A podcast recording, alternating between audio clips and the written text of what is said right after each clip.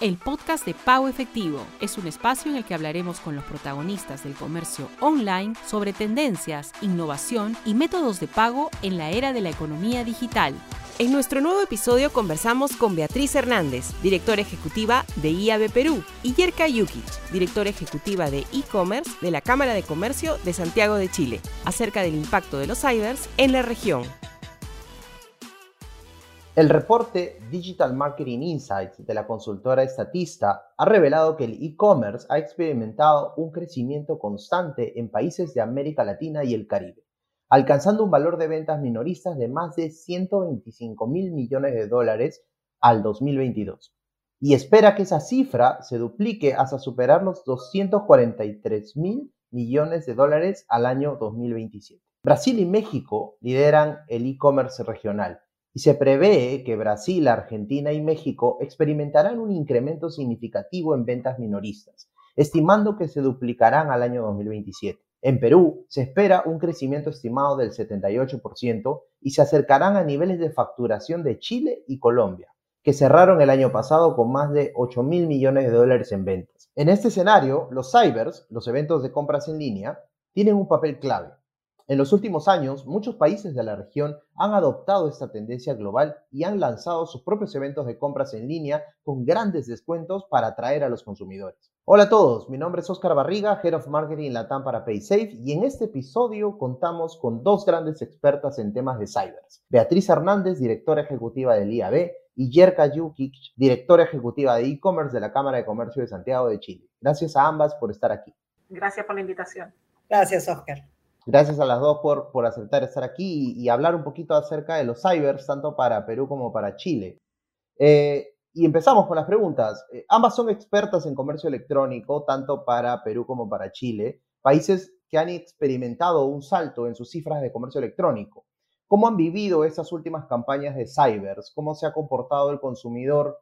¿Y cuáles son los insights que pueden obtener ustedes en este del ecosistema digital de comercio electrónico? Bueno, principalmente eh, los eventos cyber ayudan al desarrollo del comercio electrónico. En el caso de nosotros de Chile tenemos eh, un estricto nivel de, eh, de, requisitos que necesitamos que los, los que participan cumplan. Se les hacen auditorías previas para entrar y eso garantiza, por lo tanto, la seguridad de los sitios y la seguridad para los consumidores.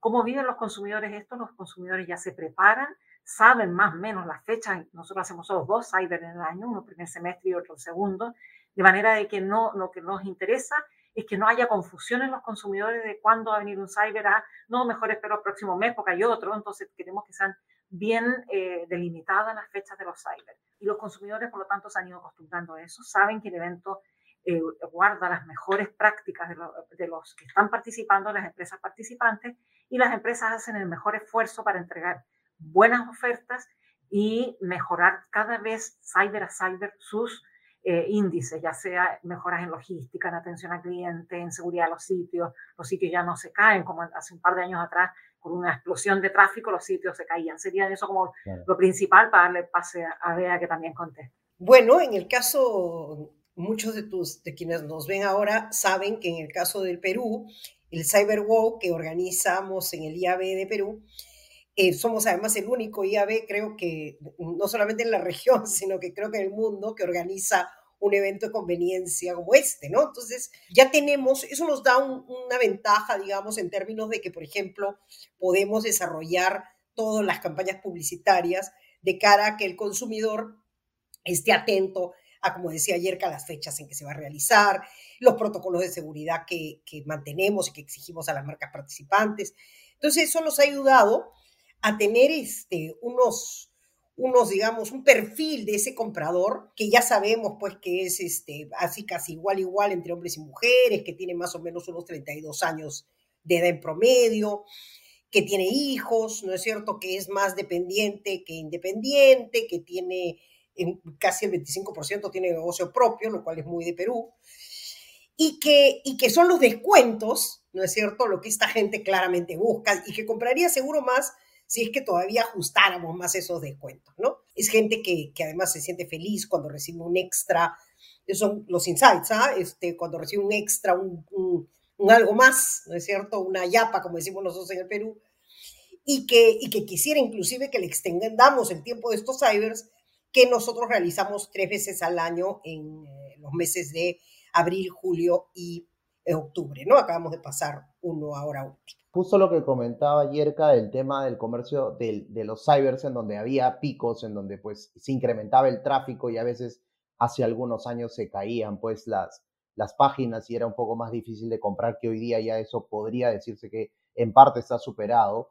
¿Cuáles crees que serían o cuáles creen que serían estos retos que ahora enfrentan los negocios, ¿no? Porque hay muchos factores externos que de repente ya está el eh, problemas o presiones en la parte de operaciones, en incrementos de precio, factores externos pues que afectan como la inflación, algunos temas políticos de repente, el tema del cross border con la logística internacional, eh, la logística internacional. ¿Cómo, ¿Cómo podemos o cómo los negocios pueden seguir siendo competitivos con todos estos factores eh, que nos generan presión? Aquí hay varios retos, ¿ah? porque como bien decías tú, por un lado está el, dólar, que está variable, entonces en algunos tipos de productos hace que tengan que ser menos competitivos a la hora de algún evento cyber porque es más fluctuante. Por otro lado, claramente el comercio eh, internacional cross-border es una una competencia para estos encuentros. Pero también hay desafíos propios independientes de los factores económicos, que son, por ejemplo, la atención al cliente. Y esto, ¿por qué ha sido, es relevante? Porque ya todos los problemas que a lo mejor habían, como decía yo recién, de que se caían los sitios ya no pasa, los problemas de logística a raíz de la pandemia han tenido que ser resueltos y las empresas han tenido que reforzar las empresas de logística para hacer entregas más claras, más rápidas, más eh, eficientes en cuanto a temas sanitarios, pero el consumidor quiere certezas hoy en día. Entonces, más allá de la, por un lado están los, todos los desafíos del precio, de la economía, de las inflaciones, de los problemas económicos a nivel mundial, que está enfrentando el comercio electrónico en todo el mundo, pero también internamente el consumidor, aparte, porque eso vendría a ser como la parte operatoria y de gestión de cada uno de los comercios. Pero desde el punto de vista del consumidor, lo que el consumidor necesita es certezas. Entonces, las marcas han tenido que ir adaptando sus eh, áreas de atención al cliente de manera de estar entregando cada vez más certeza. Si, si, un producto no se puede entregar en dos días, hay que avisarle, estamos un poco atrasados, nos pasó esto y el consumidor, claro, puede que no quede conforme porque está atrasado, pero por lo menos va a tener la certeza que no le va a llegar y que se están comunicando con él. Entonces hoy día, como hay más competencia, porque hay más marcas participando en estos eventos y el comercio internacional, el cross-border, también es una competencia, entonces el consumidor agradece el contacto local con las marcas locales en que le pueda entregar esta información, en que haya certeza y se sienta seguro que hay alguien que lo está escuchando. Además de todo lo que el tema del contexto internacional, de las guerras y de todo lo que está pasando con el cambio climático, que a veces no eh, las, marcas que han estoqueado, por ejemplo, con ropa de invierno porque no hay tanto frío y ahí quedaron las parcas o la ropa de abrigo que eso son eh, cosas eh, que están pasando en el día a día y que las marcas tienen que lidiar con eso. Pero de cara al consumidor, eh, también necesitan, como te digo, certeza. Coincido totalmente, porque fuera de todos estos temas que son grandes desafíos para todos los negocios, yo diría que la experiencia del usuario es algo que si hablamos de consumidor, este, es, digamos, un desafío enorme, ¿no es cierto? Esto que decíamos de poder avisar, de, de poder decir, oye, mira, tu delivery está en camino, eh, de que la experiencia en el sitio sea una experiencia amigable, por ejemplo. Yo creo que esos son los puntos que, eh, en los que debemos ahora esforzarnos más. Eh, y lo otro, que no es menor, en países como el Perú, por ejemplo, el tema regulatorio, ¿no? Hemos estado teniendo, a raíz justamente después de la pandemia y del crecimiento exponencial que tuvo el comercio electrónico, un interés también por el lado de las entidades gubernamentales y del Congreso en eh, regular el tema y esto es algo que sí afecta directamente, claramente a los, a los negocios, pero que es algo con lo que vamos a tener que lidiar en la medida en que va creciendo el comercio electrónico en el país, ¿no? Y se va, va, va necesitando algunas otras guías, ¿no? Entonces yo creería que ese par de cosas adicionales a todo el tema funcional y operativo de las páginas eh, de las marcas, ¿no? Y ahora, tomando un poco la experiencia y de lo, aparte de lo que han comentado, la experiencia que ustedes tienen ya de, varios años en el tema del comercio electrónico y han podido apreciar a muchas marcas, muchos negocios o empresas que están hoy día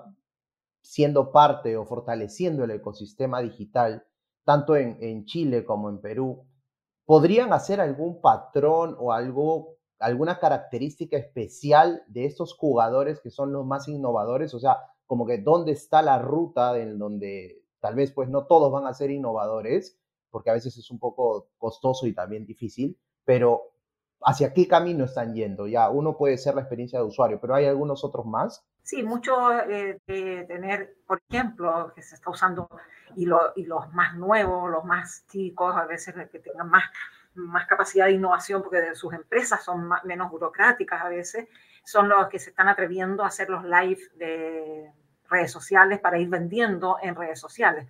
Y eso eh, eh, para los eventos cyber es súper relevante porque son eh, episodios que se hacen cortos, se hacen, por ejemplo, de 7 a 8 de la tarde, en un momento del día, y se, puede comprar en vivo. Entonces, eso es algo que las empresas que, tengan mayores regulaciones internas les cuesta más hacer.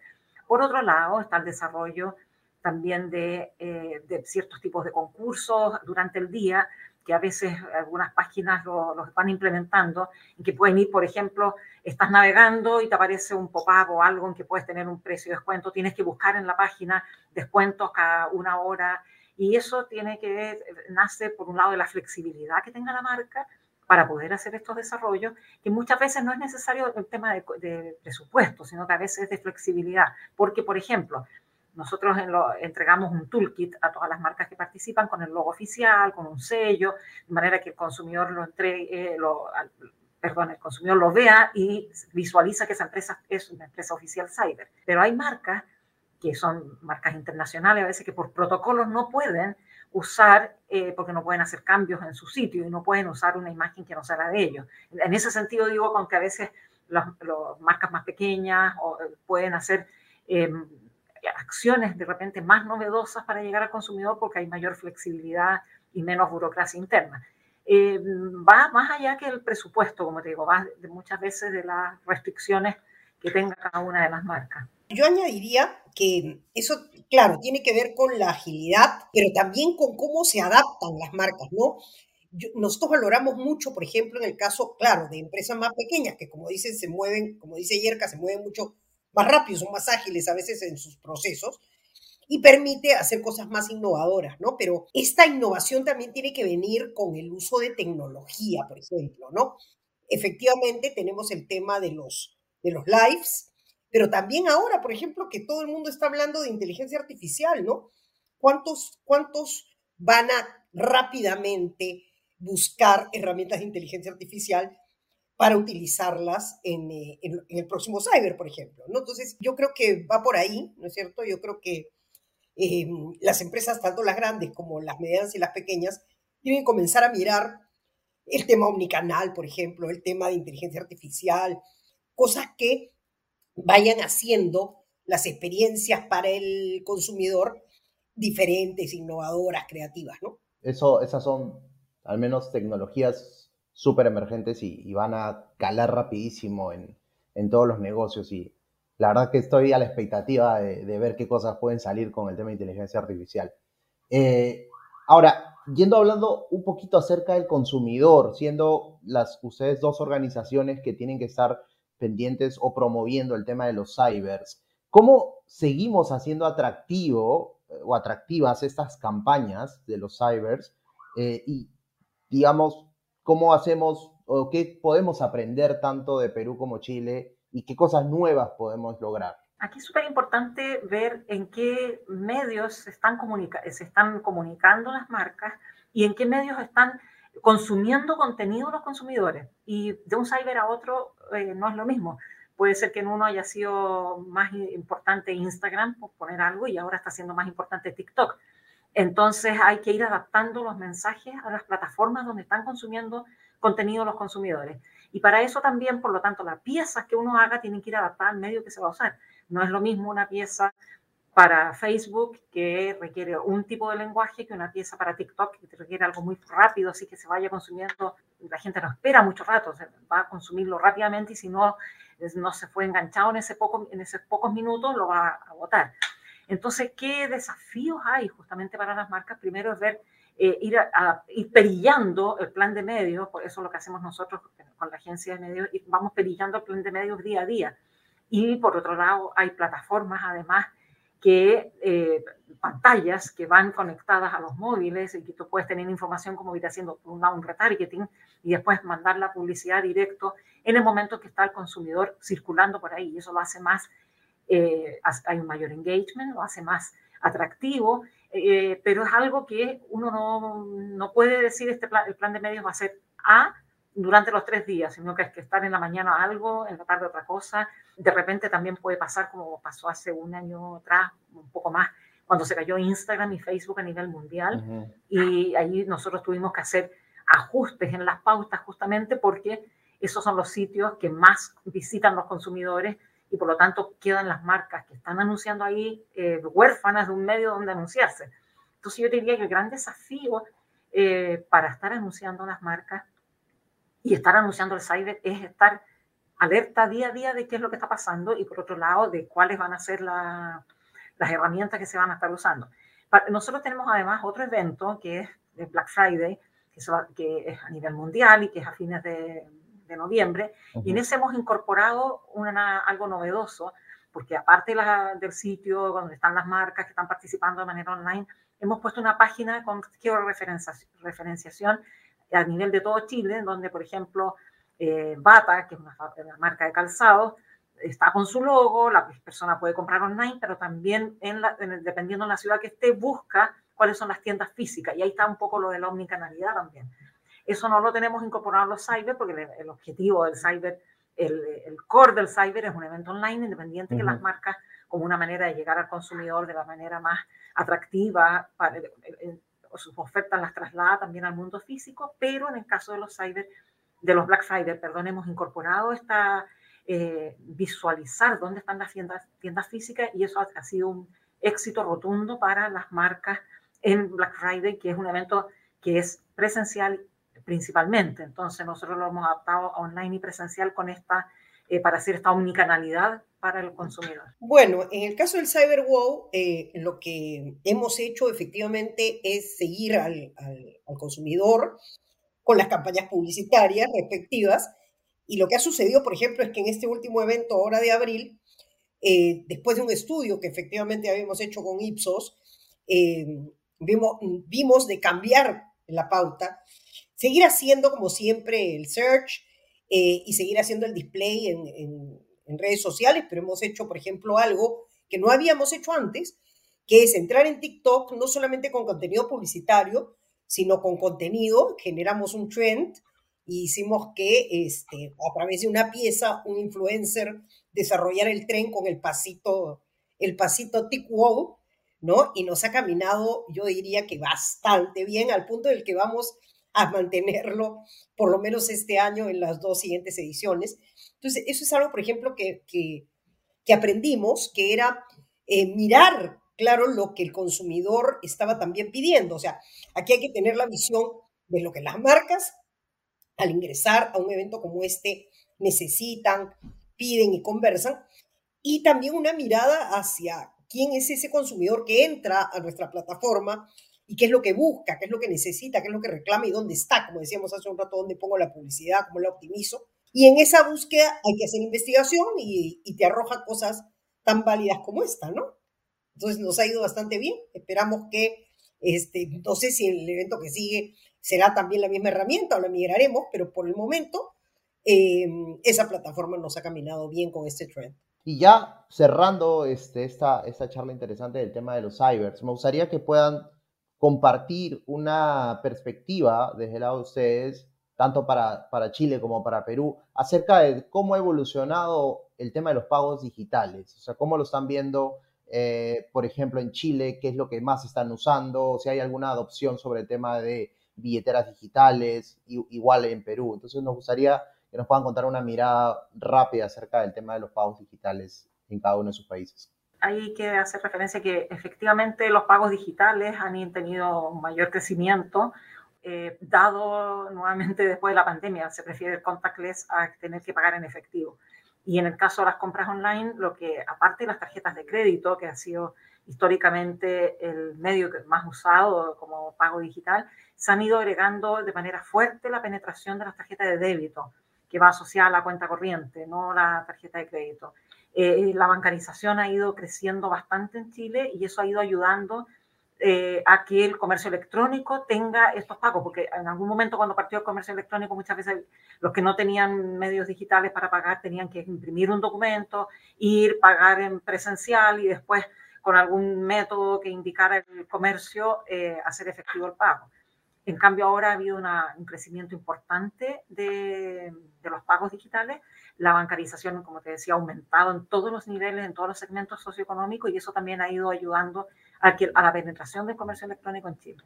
Bueno, en el caso de Perú, hemos tenido un crecimiento para el año 2022 de una penetración del 30%, o sea que eh, el crecimiento ha sido exponencial, básicamente liderado por Yape y Plin, ¿no es cierto? Como billeteras digitales, las más conocidas. Es más, en el caso de Yape estamos hablando casi del 90% según el último estudio de Ipsos.